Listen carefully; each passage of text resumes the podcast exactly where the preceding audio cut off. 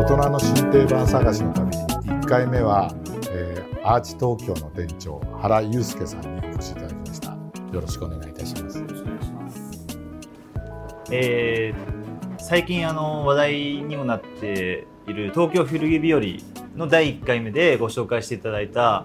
えー、浅草橋にあるアーチ東京というお店で、えー、働いております。でアーチ東京はヨーロッパのヴィンテージ特にワークとミリタリーを中心とした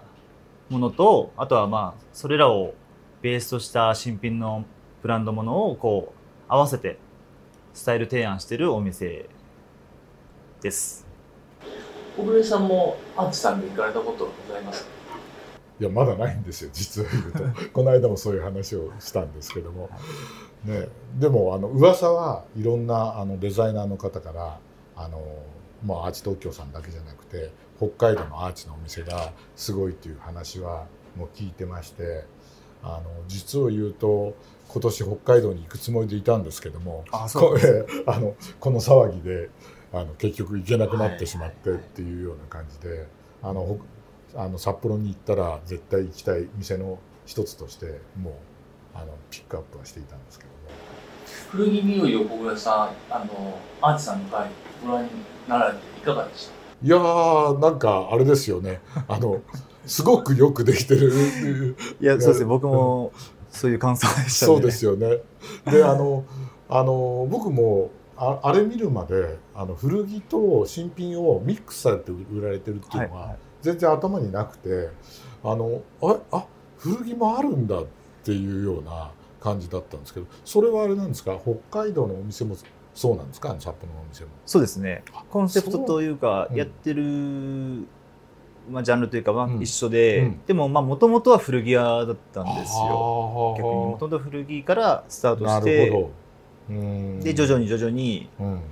あ、新品、うん。新品というか結構まあ古くから続いてるブランドもので、現在も続いてるものなんかをセレクトし始めて、でやっぱ古着もどんどんこう手に入りにくい時代にどんどんなってきてますんで、まあ、それで徐々に新品も増えていってあのー、私なんかファッションに興味持ったのが70年代なんで、はい、70年代だと、はい、あの古着も新品も別に普通に売ってるのが当たり前で、はいはい、だったんですよね。例えばアメ横なんかに行って、僕なんかジーンズ好きだったんでこう見つけに行くと、どれが新品でどれが古着でどれがデッドストックなのか、はい、もうよく分かんないような状況で、みんな売ってたみたいな時代だったんで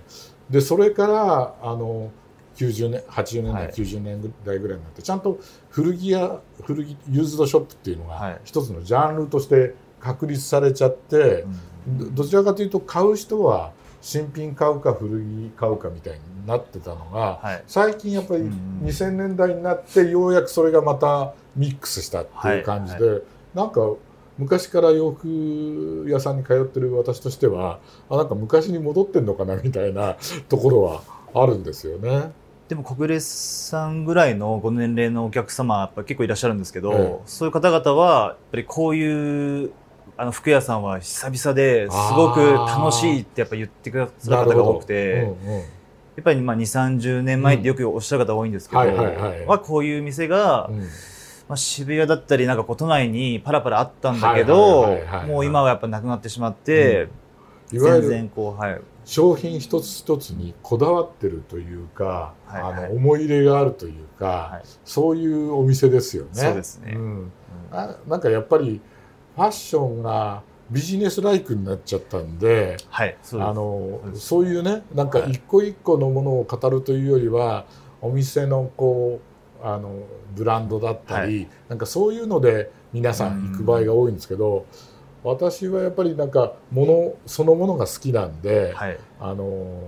そういうどこ行っても、はい、もう日本だろうと海外だろうと、うん、あのなんか知らない店入って、なんか変なものを見つけると 続々と来るっていうようなそれがね別に有名ブランドであってもい。いし、はい、有名ブランドじゃなくてもいいし、はい、なんかそういう中で欲しいものが出てくるとすごい、はい、あの楽しいみたいなことってありますよね。やっぱそういう感覚に近い方が結構集まってくださるなるほどね。ですねうちの映画のお店は。定番とかスタンダードとかベーシックとか、はい、言葉はなんかいろいろあるんだけど、はい、なんかこうなんていうんですかね。あの、まあ、定番一つ言うと多分原さんの方がその辺詳しいと思うんですけど定番ってそのお店側がこう定番だって言ったからって世の中に定番って認められるわけじゃないじゃないですか。うん、はい、そうです、うん、ある程度そのあの男特に男服の場合は定番っていう代わりにはその歴史的経過が少しあって、はいはい、あと評価もきちんといろんな人に評価してもらった上で定番として残るのであって作る側がこれ定番にしようっていう、まあジーンズなんか一番そうだと思うんですけど、だからリーバイスの501が定番ってなったのはそれこそ何十年か経ってから定番になったであって、はい。はい、作った時は割と革新的な割と絶対革新的なもの、ね、当時としては普通のズボンを履くよりもデニムでリベットが売ってれば丈夫だから革新的なワークウェアなんですよね。だから原さん今日お持ちになったバブアーなんかも、最初作った時は、やっぱり北海油田とかで働く人のためのウェアとして、じゃあ油塗ってみようとかなんとか、それはある意味チャレンジングなことであって、はい、別にベーシックなものを作ろうとかっていうのをあの思った、はい、思って作ってたわけじゃないから、はい、それがそのいろんな人に測れて評価が定まって、何年かした時に初めて定番ってなるような気がするんですけどでも世の中軽くこうみんなこれ定番だよねってだから言っちゃうとなんか僕はそこにはなんだか納得いかないような感じがちょっとしちゃうなっていう感じがするんですよね。そうですね。まあ多分お客様もこう売り手も、そこまで今小暮さんがおっしゃったみたいにそこまでこう掘り下げて考えた上で多分定番ってこう感じてる人っていうのはやっぱり正直少ないと思います。すね、はい。うんまあ私はねずっとファッションで生きてきた人間なんで、そういうふうに思うんだけど、はい、でもなんかこうお客様もそこに定番を作ってるからって惹かれていくわけじゃなくて、はい、やっぱり例えばアーチさんで売られてるこのパンツのこれがいいからって言って、やっぱり買いに来るわけじゃないですか。でそれは定番かどうかっていうのはあまり関係なくてみたいなところってありますよね。ありますね。うん、そうですね。うんあとはまあ世の中の定番とお店の定番って多分また解釈もちょっと違ったりして、まあ、まあそれでもまあお店の定番というものはやっぱある程度こう、まあ、歴史的な背景もあったりするものをまあ僕らはまあ指したりするんですけど、まあ、やっぱその辺もまだあの持ってる人は少ないけど、まあ、僕らがやってるこのお店では、まあ、一つのこう柱として定番として置いてるアイテムでまあ、これを軸にこうスタイル組むっていうのが僕らはかっこいいと思うんで、まあ、おすすめですとかなんかそういうこう、まあ、世界中みんなが履いてますよっていうような、結構大きく言うんじゃなくて、まあ、そういうなんかお店の定番って言って結構こう、まあ、響いてくれる人もいたりで、あとはそうですね、まあ、小暮さんがあの上げてらっしゃったラコステだったりビルケンとかもう結構やっぱ誰でも、はいも、まあ、知ってるし、うん、持ってたりとか来たことあったりもそういう商品っていうのはやっぱそういうラコステの背景とか多分ビルケンの背景とかそういうんじゃなくて多分自分の周りのこうおしゃれな人が着てるから着てるから持ってるからとかまあ、雑誌ネットでこう好きな人がこう身につけてるからとか多分そういう解釈であこの人がつけてるものってやっぱこう定番としていいんだというかだ意外とラコステビルケンどこの国のものって言ったらわからない人とか意外といると思うんですよね。かもしれないですよね。それが多分結構若い方では結構いるのかなと思ったりで、まあ、そういうのを伝えるのが結構僕らの今のお店では、まあ、当たり前なんですけどそこがこう知らない方も意外といるんで、うん、そこは結構役目としては、うん、そうですね日々やってる感じですけどね。うん、私なんかねやっぱりねファッション誌の編集者だったんで、はい、あのなんかね疑う癖がついてるんですよ。だから誰かが何かいいっつっても、はい、絶対自分で、はい、あの来たり使ってみない限り絶対いいって言いたくないなっていうね。だから極論すると昔ファッション誌をやってた頃って、はい、紹介したものは全部買ってみたい派だったんですよね。はいはい、でビルケンなんかも、はい、あのそのなんですかもう本当に80年代ぐらいの時に買ってるんですよ。はい、買ってるんだけど大して履いてないんですよ。で、はいはい、履いてないのであんまりいいと思わなかった。はいはい、でフリーになってからビルケンあの家にいるフリーになって家にいるケースが多いんで、はい、家であのちょっと出かけたりするのにビルケンを履くようになった。はい、それでそしたらすっごいいいんですよ。もうもう本当履き心地もいいし、はいはいはい、夏でも冬でも履けるし、あの車にも乗れるし、みたいなところがあって、こんな素晴らしいものはないなと思って、うん、で家にいるんで、スリッパをすごい苦労してたんですよ。はいはい、いいスリッパがなくて、はい、で革製のスリッパ買ったりとか、はい、外外国製の買ったりとかして、はい、い。ろいろ悩んで、ビルケンのスリッパスリッパというかビルケンのあれで室内用のを買ったんですよ。はい、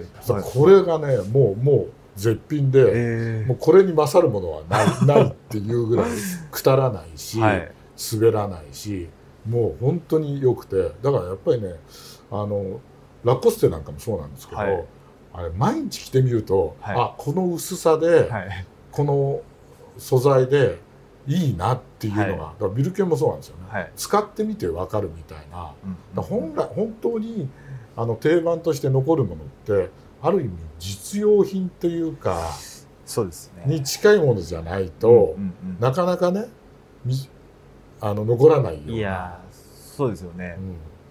やっぱりこう道具というかなんかやっぱり本当にこう男が手元に残っていくものって、うん、やっぱりこうちょっとこう気を使うじゃないですけど使う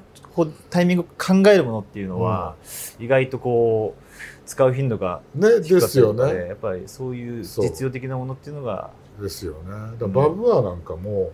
うん、俺あのイギリス行った時に、はい、イギリスの人が、こう外で行くのに来てて雨の中に来てて、で脱いで家の外にこうやってポンとこうかけるんですよ、はい。はい、フックにね、はい、あこれだよなってさ僕らはすぐ家の中に持って帰って、はいはい、油の匂いがどうだとかって考えるけど、はい、いやそうじゃなくて、はい、実用品なんだから、雨がっぱと同じように、外にポンとね、置いとく。これだったらいいじゃんみたいな、なんかそういうのにあのまあ男たちというか、多分、アーチ東京さんのお客さんもそうだと思うけど、ぱそういうものに惹かれるというか。そうですよね、うん、僕らもそういう提案をしますね。提案しますし、うん、そういう扱いができるものをやっぱり仕入れるようにしたりとか、うん、やっぱりそのそうですね。実際に使えるもの、使うもの、で、まあ、シーズンもあんま関係なかったりとか、そういう天候もあんま気にしなかったりとかそうですよ、ね、まあ、そういうものっていうのは結局やっぱりすごく強いなと思いますし。うん、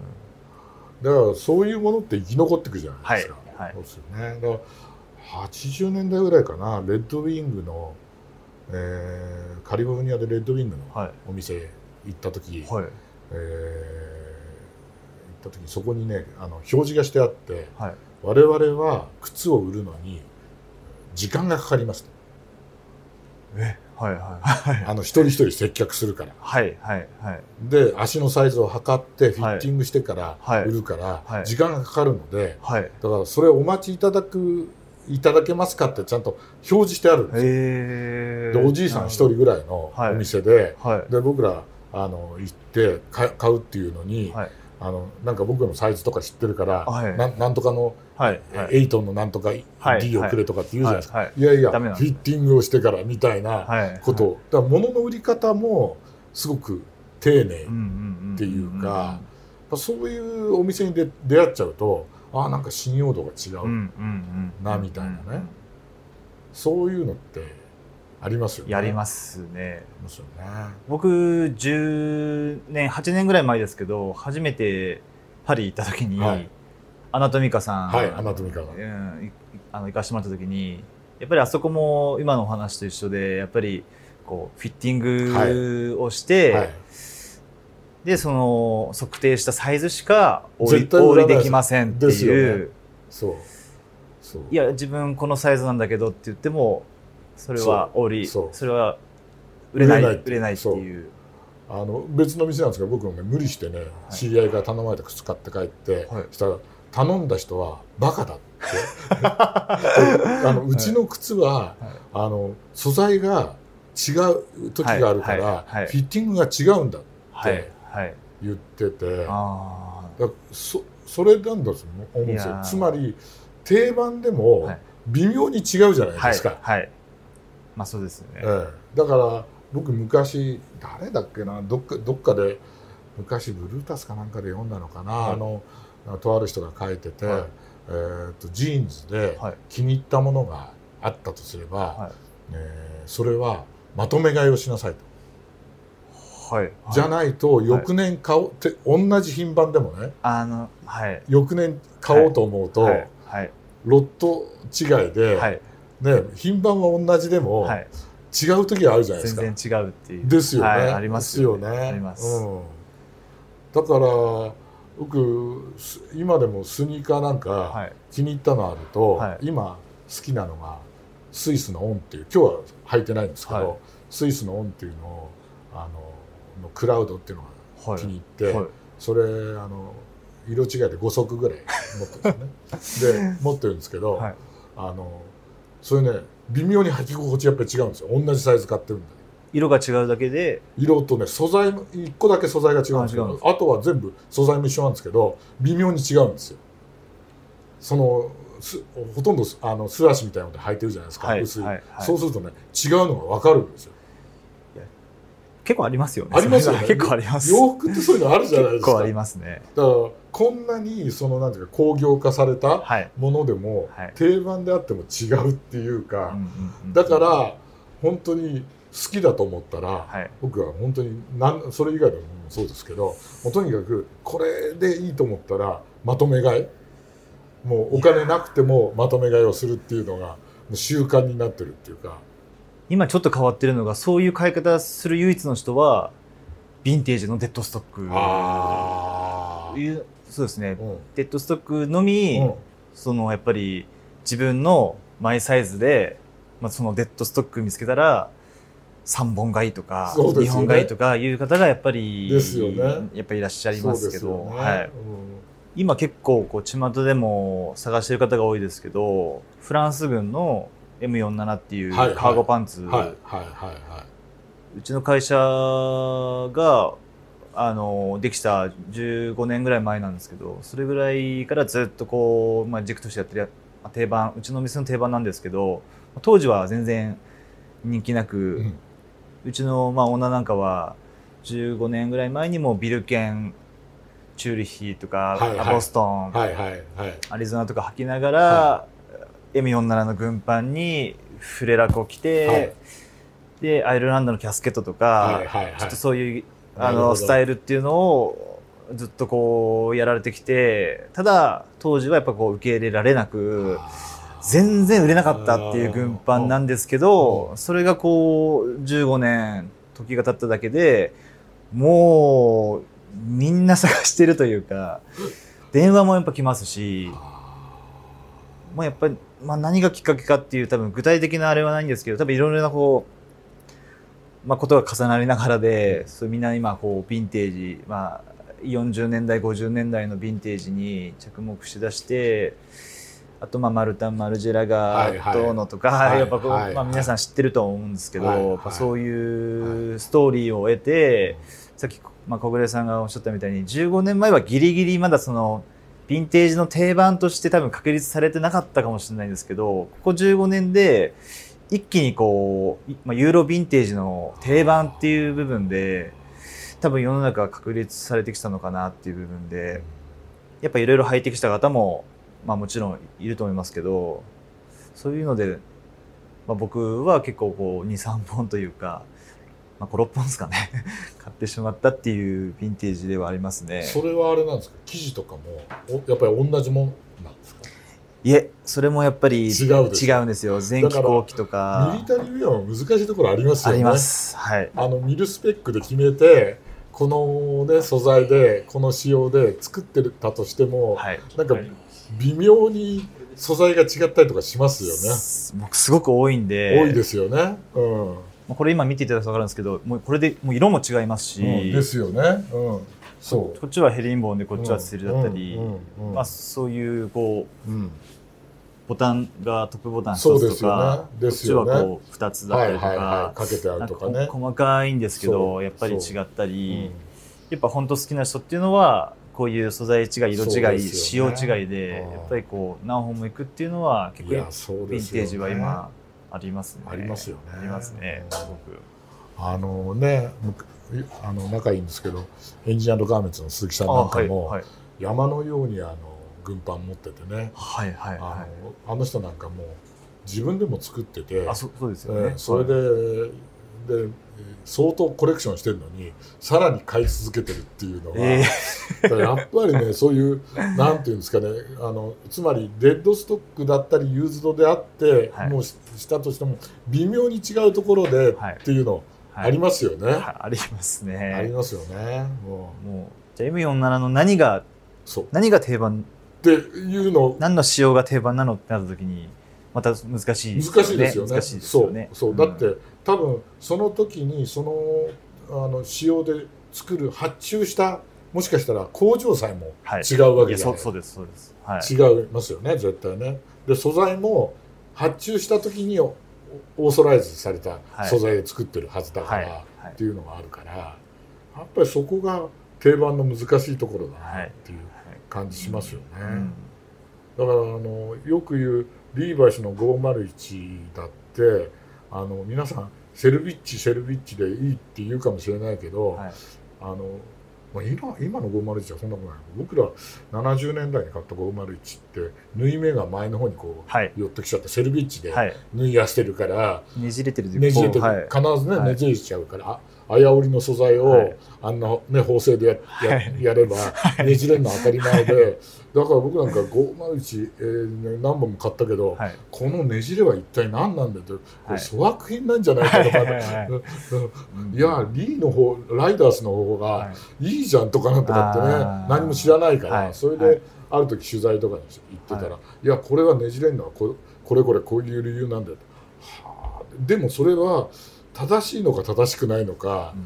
分かんないっていうねところがあるけども、でもそういうのを含めて男は男のたちの服好きっていうのはこだわるっていうところはありますよね。完璧すぎるものじゃない方がいいとかそうそうなんかそういうのはありますね。すね。じゃあ原さんにとってこれってこのあのフランス軍の M47 はもう完全マイ定番なわけですね。そうですね、うん、結構もう、まあ、10年近く前から履いてますけど、やっぱり多分今後も多分ずっと10年履いてるんだ。すごいな。でも飽きないというか、いまだにちょっと見たことないその素材とか仕様だったり、うん、そういうの見つけると欲しいなって思ったりっていうのは